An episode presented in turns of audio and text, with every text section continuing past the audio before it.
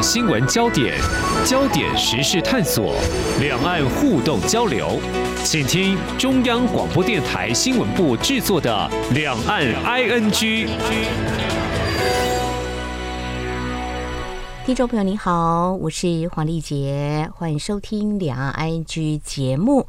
从七月一号入境中国大陆，得留意这项新规定了哦，因为中国大陆全国人大会议在四月下旬的时候就通过一项新修订的反间谍法。那么这是在二零一四年所订定的反间谍法之后进行内容法规的一些。增加或删除。国安局长蔡明彦日前在立法院接受立委质询的时候，他指出，民众前往中国大陆的时候要留意手机一些内容，当然是比较敏感的。还有陆委会最近也提醒，甚至这个拍照留念，呃，可能都会涉及到所谓的危害国家安全，这些都有可能会触法。我想这也是相关法规内容的部分而已哦。那么事实上呢？这几年已经有媒体报道，引用这个二零一四年的反间谍法入罪的，至少有包括台湾等数十名的外国公民，有的遭到搜索、约谈啊，还有拘捕。我想遵守一个国家或地区的法律规定，才能够确保安全，是毋庸置疑的。但是如何提防不经意或不小心触法呢？我们就要必须关心了解。当然，就要从这个修法的必要，究竟有哪些思维，才能够判断的一个执法方式跟它的强度呢？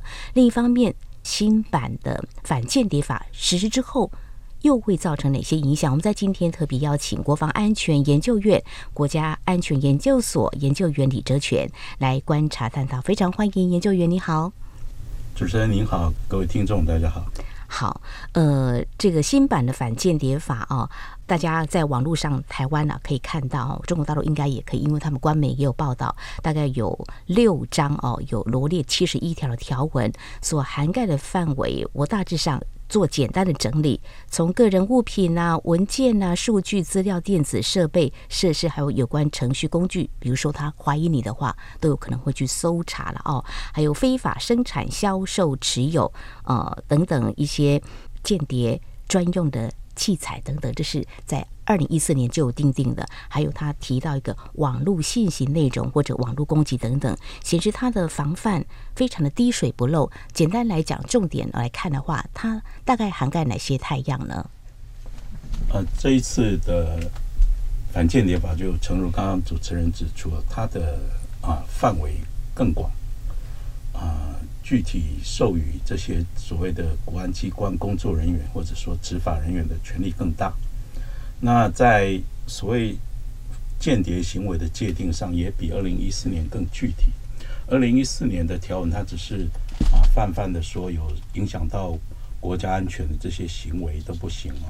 那这一次在新版的反间谍法第四条里面啊，定的比以前清楚。但同时也比以前啊，同样的问题就有很大的模糊空间。那简单来讲，他在第四条里面定的太阳有六个哈。嗯。第一个是间谍组织跟他的代理人或者他们去指使他人给钱哈啊去资助来进行所谓危害中国国家安全的各种活动，这是第一种。第二种是如果你参加了间谍组织。或者接受他们的指使去执行任务，或者啊，你所谓的投靠间谍组织跟他的代理人都算啊。但大家都很有兴趣，什么叫投靠哈？这在法律上不是一个严谨的用语。嗯哼哼。第三种是啊，间谍组织跟他的代理人或者那些被指使的、被资助的人啊，去进行各种国家安全的秘密跟情报的文件的窃取，或者。所谓的各种刺探呐，啊，或者所谓的非法提供等等，还有一种是去策动这些国安相关人员，当然是指中国的国安人员啊，叛变的行动啊，这些都算。第四个，刚刚主持人有提到哈，对于国家机关或者涉密单位或者关键基础设施啊，就是各种，比方说油电水啊，重要的公路水坝等等，进行网络攻击。包括入侵跟干扰这些都不行哈，全部都是算是间谍的行为。第五个是接受敌人的指示，具体的攻击啊目标啊特定的目标。第六个也很有趣哈，叫做进行其他间谍活动，也就是说，我刚刚前面没有定到，全部都涵盖啊，全包了啊，这些都算。嗯，那他可能意犹未尽，他在另外一款里面又写说，如果你是针对其他第三国进行间谍活动，可是会危害到中国国家安全的，也算。所以那个太阳是非常的广。嗯，听起来这个国家安全的定义。到底怎么样来定？比如说，在台湾现在是选举热季嘛，哈，呃，可能会支持某个政党，对那个政党有一些意见，讲一些话，这些话可能在中国大陆大概就尽量不要说了，哈，类似像这样了，哈。他没有把它放进第四条里面，但是如果有细心的这些朋友注意到第七条，他说，啊、呃。中华人民共和国的公民不得有危害国家的安全、荣誉和利益的行为。荣荣誉，荣誉，也就是说，你批评一下，是影响到国家的荣誉也不行，所以是非常严格的。他没有把它放在第四条里面，他把它放在第七条。但是，嗯，其实就有很多人是因为这一条而被他们国安机关逮捕了。过去就有，以后同样也是。是，所以过去几年我们在留意有关中国大陆观光客到台湾来旅游，我们都会说他们好喜欢看台湾的政论节目，因为台湾是自由、民主、多元的声音，就会有很多我支持你。我不认为你这样说是正确的，就会有这种批判。可是所谓批判，可能在中国大陆就不行，因为你会毁所谓的荣誉嘛。就中国大陆国家主席就这么一位嘛，你胆敢批评的话，有可能就会触犯这个红线，是有可能的哈。那谈到这里，刚才我们有大致上做了简单的比较，看到这个太阳真的好多样哈。嗯，等一下我们也会来谈什么叫国家安全。那至于这个新版的反间谍法。我们再细部来看，二零一四年版本才五章，有四十条的条文，在制定精神还有内容部分，到底有哪些差异？其实官方的说法，中国大陆了哦，就说有提到，就是个网络这个部分是他们所着重的。这个部分的话，我想从这个主轴的部分再拉开来看，呃，研究员，你觉得大概有哪些是相较二零一四年是有一些比较大的差别的呢？呃，新版跟旧版的差别，我觉得呃，基本上可以从两个面向来看哈，就是呃，立法的精神，就是这一次新版的立法比过去更全面、更积极。相较之下，如果仔细的比对。啊，二零一四年的那个版本比较简单，不是那么的完备。就算是用西方法治的观点来看，它也是比较粗略的。嗯，所以这一次的面向是更广，它不仅包含实体的啊标的，比方说这些啊国家机关的机敏的文件，或者国家机关人员被收买啊背叛等等。他连啊网络的攻击，这一次他们也提出来，嗯，这种可能在虚拟空间啊涉及国安的面向，他都把它纳进来。所以在啊立法的精神上啊，它是更周延的，甚至某一种程度是更积极啊。包括平常的时候，所谓的对于啊间谍行动的啊预防，他在这一次的新法里面也提到，平常就要进行。啊，所谓反间谍工作的一个宣传的教育，让老百姓更有国家安全观。那同时也鼓励老百姓随时举报各种涉及国家安全啊或者间谍行为的这各种罪行。这个是很具体的不同。那以面向来讲，它的法律具体的面向比上一次更广啊，不只包括间谍行为的界定，它连执法机关的。啊，平常的所谓的安全的防范，或者所谓啊，已经遇到可能有间谍行为的时候，这些国安人员怎么样去调查，怎么样去处置，他也给他们更大的权限。那他还有一个叫保障监督的一个专章，这一次也写得更具体，就具体来保障这些国家安全的执法人员的各种。啊，所谓的权益或者事后的营救、补偿、安置、抚恤等等，那等于是在给这些相关人员的，不管是正面或负面上，给他们更多的诱因。那当然，他也会点缀的提一下，说这些人员也必须遵守法律的监督啊。所以在不管是立法的精神上，或者这个法的涵盖面上，都比二零一四年是更周延。但是更周延的同时，事实上也赋予这些执法人员啊更大的权限，因为他啊在法条的各处都留下了很大的模糊或者诠释的空间。嗯哼，那么比较呢，二零一四跟二零二三年的这个反间谍法的确是啊有蛮大的不同，特别是它更为的周延，那给予执法的人更大的一个权限哈。很好奇，呃，他会用什么样的方式或工具来进行搜证？那既然是网络的话，可能就是说，不仅在中国大陆的内部，网络一定反走过必留下痕迹嘛。那境外的话，大概也有可能也会被监控，是吧？这个部分是。嗯啊、呃，如主持人所说，网络的东西是无远弗届的哈。是他们在调查处置的那一章里面有专门提到，对于各种啊、呃、国家机关关键基础设施的网络的，不管你是啊、呃、已经攻击了，或者你只是入侵或者干扰等等啊、呃，他们的相关的执法人员只要有看到，他当场可以要求你做必要的处置。就是，就算你是攻击的那一端，你也必须要处置啊！如果你不配合的话，他可以把你的这些设施都把它没收啊，移除，这是都可以的。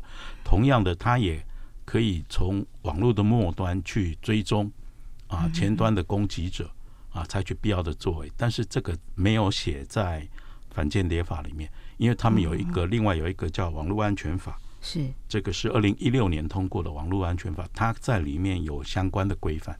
嗯哼哼哼，所以大家在使用网络的时候要特别的留意嘛，哈。是，所以当我们手持我们的手机，手机其实也是小型的这个电脑嘛，哈，就要特别留意。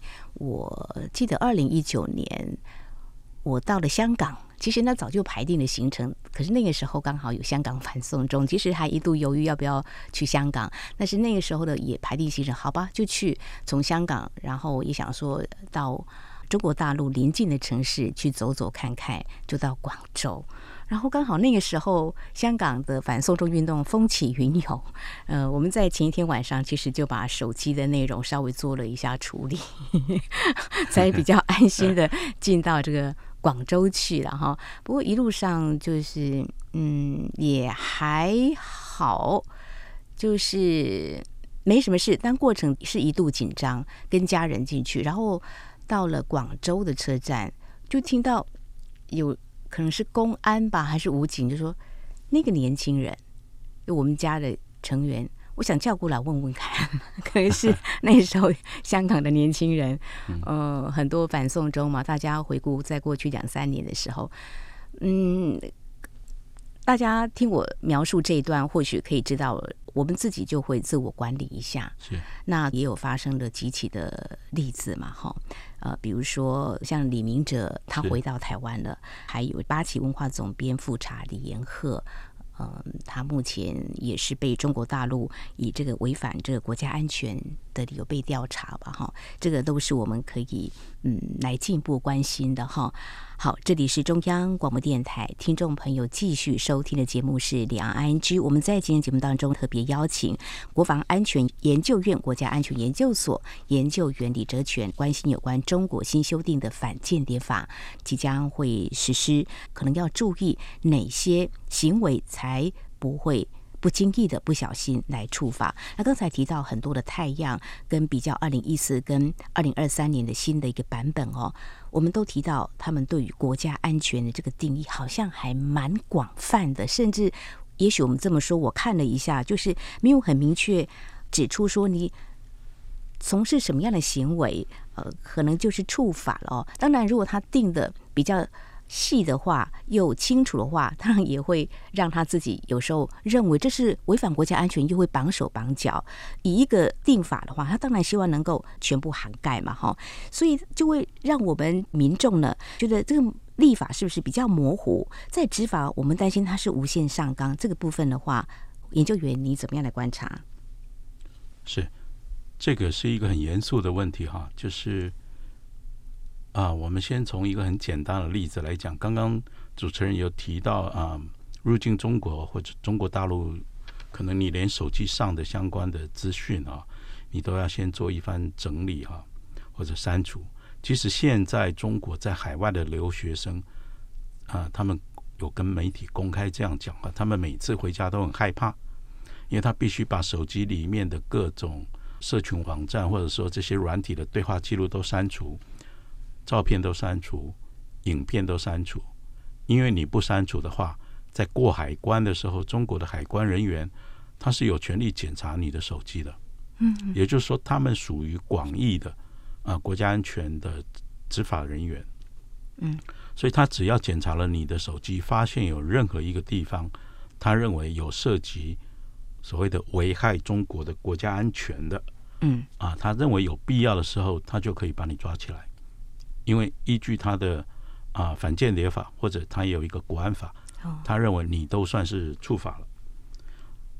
那我们在啊跟中国进行交流接触的时候，毕竟我们是民主自由社会长大的啊，我要提醒各位听众朋友，不可以按照自己国家的法治来思考，你觉得啊？这个是自由民主社会本来就很允许的健康的评论啊，但在嗯中国这个法体之下不是这一回事儿，所以可能要先啊仔细的注意一下啊。刚刚一开始跟各位报告了，到底有哪几个地方他已经写的很明确的，我们可能必须要避免的。那除了刚刚提到危害国家安全以外，另外他还有一个叫投靠间谍组织跟他的代理人。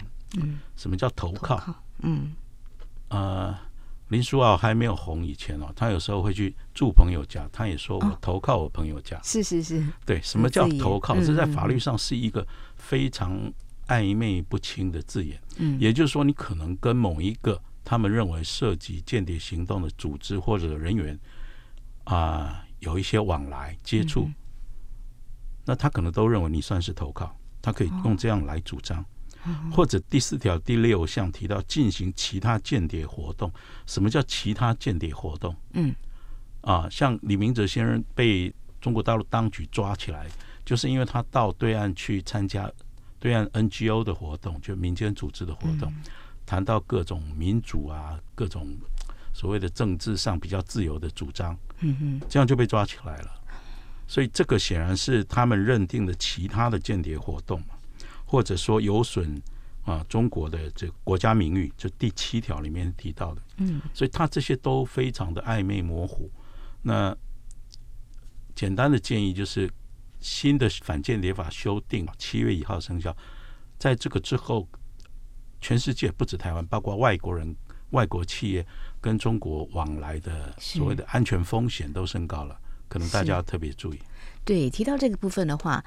因为研究员你是学者嘛，我们通常会鼓励学者之间交流，也应该更有这个机会才比较好。那这样学者交流、学术交流，是不是大家也会显得有点呃会自我设限？这个部分可能要留意吧。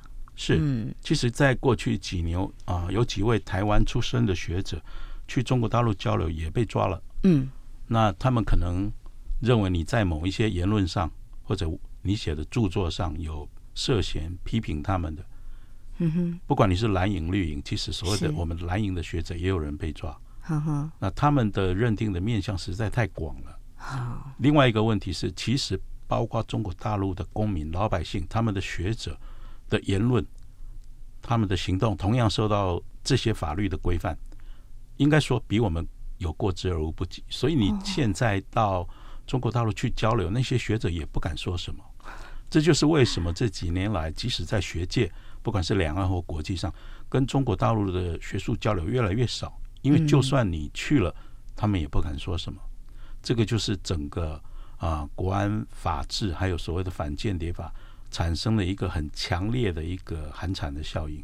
对，我们如果没有深究这一块去了解的话，就会很纳闷。中国大陆不是说要加强跟台湾的各项交流吗？那除了他提出的所谓“九二共识”这样的前提之外，我们总是觉得总要听听台湾的声音，才知道台湾在想什么，要沟通才会相互理解。但是如果说他有这样一个反间谍法或国安法，我们去中国大陆交流的话，可能会提到一些比较。属于台湾，我们认为可以讲出来的话，可是他认为你是有国家安全的这个违反我们的规定的话，那学者还敢去吗？那重点是他也不会邀请所谓不接受九二共识，因为他会认为你讲的话就是可能会对我们的领导者会有损他的名誉，所以就会变成我们在台湾会认为那就变成一言堂。那另外一个层面是我们今天讲的这个重点，就是说那学者的交流恐怕。未来我们会比较没有那么乐观了，因为你又不能够触及到什么，甚至所谓投靠，你跟谁比较有互动往来，都有可能因为这个法而受到一些波及或牵累。那两岸的关系互动交流没有办法很全面跟顺畅，这是在台湾我们的理解。所以又回到一个，那新版的反间谍法提出的时间点，在这个时候，当然他们官方的说法就是说，为了在网络这个部分的话，他们要必须要做更完善的一些处理。研究员，你怎么样来看？可能会又有哪些目的呢？习近平已经执政十年了，第三任了。那在这个时间点，我想在这个网络管控，中国大陆一直都是非常严密的。那这个时候提出来，呃，您怎么样来观察这个时机的一个动机呢？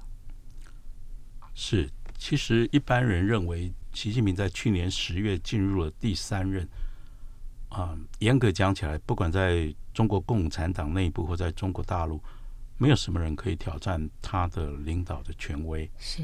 那为什么还要进一步的加大在国内的管控？嗯啊，尤其是这个反间谍法，我认为他至少基本上有三个逻辑哈，在这个时间为什么提出这样的一个法令哈？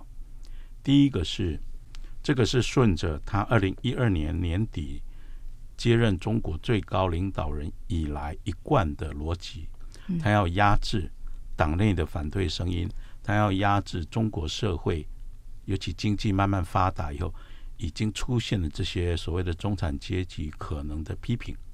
啊，他不需要一个公民社会，他要进一步的来强化社会的控制。所以，在这个逻辑下，各位可以看到，他在过去几年，除了二零一四年提出第一次版本的反间谍法，他在一五年提出国安法，一五年底提出反恐怖主义法，一六年提出境外 NGO 在中国境内活动的管理办法，同样那一年还提出网络安全法，一七年提出国家情报法，一九年提出密码法。二零二一年提出数据安全法，各位可以看到，它是从各个面向，只要涉及国家安全，全方位的去加强管控。嗯，那二零一四年这个反间谍法其实比较粗糙，所以在这个逻辑下，他把这个法啊，以他们的标准来看，是进一步的完备。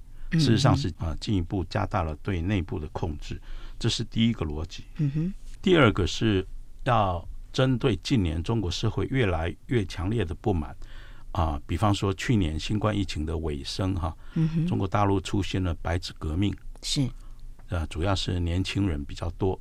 接着到了晚一点，去年底有所谓的白发革命，反而是老年人，因为他们的医疗保险那些金额被剥夺了，或者被扣除了很多。另外，连中国的。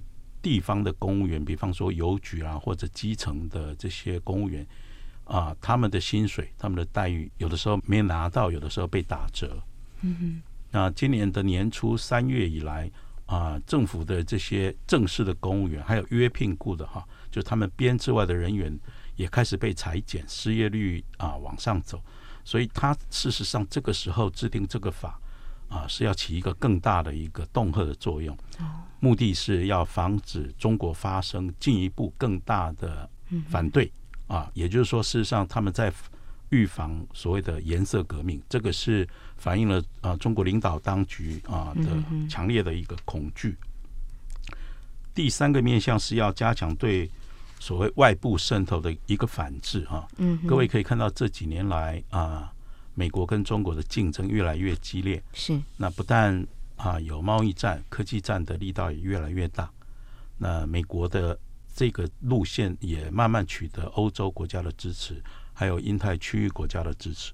所以在中国大陆来讲啊，面对西方的这个啊所谓的战略环境非常的不利之下，他要透过这个法规啊来进行反制，因为它同样可以适用于外国企业跟外国人。嗯、对。是是是，所以大概有三大考量，一个就是压制公民社会，另外一个是防范可能的颜色革命，他也会害怕哈。那另外一个就是防止境外势力这个部分。所以境外势力这个部分，刚才其实研究员您已经有提到了这样子的一个呃法的制定跟实施，企业要去投资。中国大陆，我们如果从经济面来看，会觉得三年的这个疫情严格防疫，可能对他们的。经济跟产业打击还蛮大的，当然中国市场还是很诱人的。这样会不会？其实我们刚刚除了提到我们的交流，我们可能会是不是会更多的考量？那企业投资或许是不是也会更审慎？那对中国大陆来说，也许呢也是另外一个所谓双面刃的效应。是，其实从去年他啊所谓的清零政策啊放宽以来，他。对台湾，他宣称今年叫做两岸的大交流年，大家多交流。嗯，啊，他也对企业说，他要啊多方的开放、自由，吸引外国企业跟外国人才进驻。嗯哼。但是各位看到，在这个节骨眼啊，突然说我要进一步的修订反间谍法，一般人会觉得很奇怪。基本上的逻辑，这两个是矛盾的。嗯。如果你要对外开放，你应该提供一个更自由、更开放、更安全的环境，但是这个法很明显的昭告全世界：我为了国家安全的考量，我随时可以抓间谍，不只是中国公民，不只是台湾老百姓，外国人也一样。嗯哼。所以这个东西很明显的，对于有意去中国大陆做生意的企业或个人，或者已经在那边的，都会造成很强烈的震慑效应。在三四月间，已经有几家啊外国的企业，有的在上海，有的在北京，已经被搜查，然后啊有的办公室被关闭，有的员工被抓起来。那像美国有不少学者就说，这两个东西的矛盾之下，所有要去中国做生意的，或者已经在那边的，大家都要想清楚，因为待在中国的。安全的风险是非常高的，甚至它的经营的成本，因为你必须把这些都考虑进去，也在升高。嗯哼。那我认为这个一部分表现出中国的不安全感，另外一部分也同时表现出可能是中国高层的傲慢。他觉得你总是需要我中国的市场，你必须来我这边做生意，所以我就算在安全的管制上啊抓得更紧。你如果要赚我的钱，你还是得来。这个就是他们常常讲的，你吃中国的饭，不可以砸中国的锅。这个是他们很独特的思维，所以我觉得，不管台湾人或者啊、呃、外国人都要特别的注意。谢谢研究员提供给我们这个角度来思考、理解中国大陆的思维。他们国安市场认为我们都是 OK 的，你们可能会接受的，但是事实上会如此吗？我想这值得后续我们再进一步的观察。好，我们今天谈这个中国大陆会从七月一号开始实施日前刚修订的反间谍法，主要有哪些的内容？特别要留意哪些，以防不小心触法？因为过去已经有相当多的案例啊、哦，我想这还是值得我们一起来。关心跟留意的，非常感谢国防安全研究院国家安全研究所研究员李哲全非常专业的观察、解析还有建议，非常谢谢研究员，谢谢您，谢谢主持人，谢谢。好，以上就是今天两岸 ING 节目，非常感谢听众朋友您的收听，黄丽杰祝福您，我们下次同时间空中再会。